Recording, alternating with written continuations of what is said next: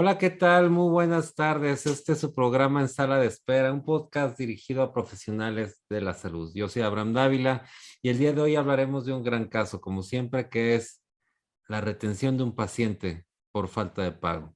Es una actividad pareciera más frecuente de lo que debiera, que nos encontremos con instituciones eh, regularmente privadas, pero también ocurren las públicas en donde se retiene un paciente porque no ha pagado la cuenta y no se le deja salir, no se le deja egresar.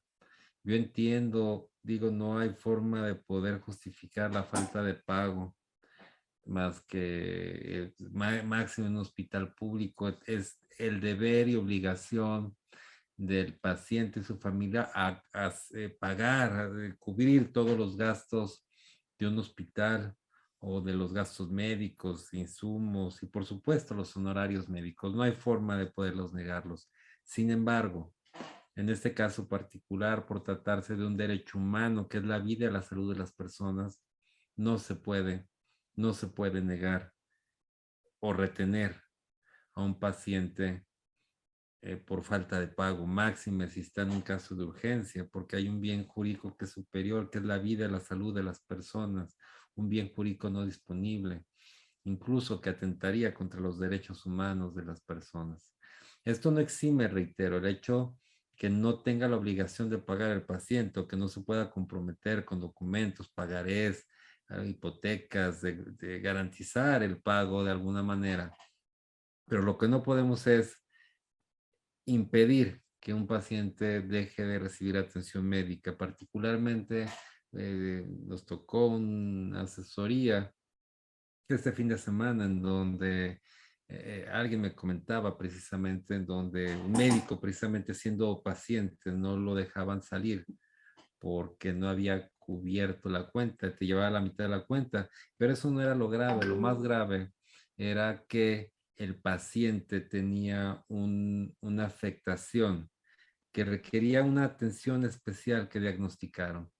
Eh, era lo que no podía cubrir y ante eso pedía que fuera trasladado a, una institución pública de la que es derechohabiente. Él y su familia consiguió que efectivamente fuera recibido para que inmediatamente iniciara el tratamiento. En esta institución privada le negaron la atención, le negaron salir hasta que al menos eh, hasta que pagara primero. Eh, posteriormente, después de 24 horas, eh, lo dejaron por fin salir. Y esta vez que sí salió, le pudo, le pudieron dar este tratamiento médico ya en, en la institución pública, pero cuando llegó, llegó solamente prácticamente a fallecer. Esto es, eh, hoy en día se, que, se establece que de haber recibido el tratamiento en los primeros momentos, el resultado hubiese sido diferente. Esto es, si se hubiera dado en esas 24 horas que se perdieron por no dejarlo salir porque no había cubierto el pago. Así de grave eh, son los casos que se presentan por estas circunstancias. Entonces, eh, no podríamos dejar de, eh, no podríamos impedir que un paciente egrese máxima cuando requiere una atención especializada y no la paga porque no tiene dinero.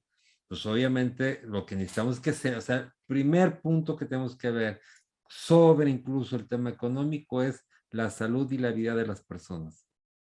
Y no podría ser válido que a este paciente se le dejara, que por cierto es médico, se le dejara de prestar atención médica que requería porque no lo dejaban salir porque a su vez no había pagado. Es un tema que grave de derechos humanos y que los hospitales públicos y privados tienen que tener una capacitación al respecto para evitar que este tipo de circunstancias se presenten. Ese es mi comentario. Yo soy Abraham Dávila. Este es su podcast en sala de espera.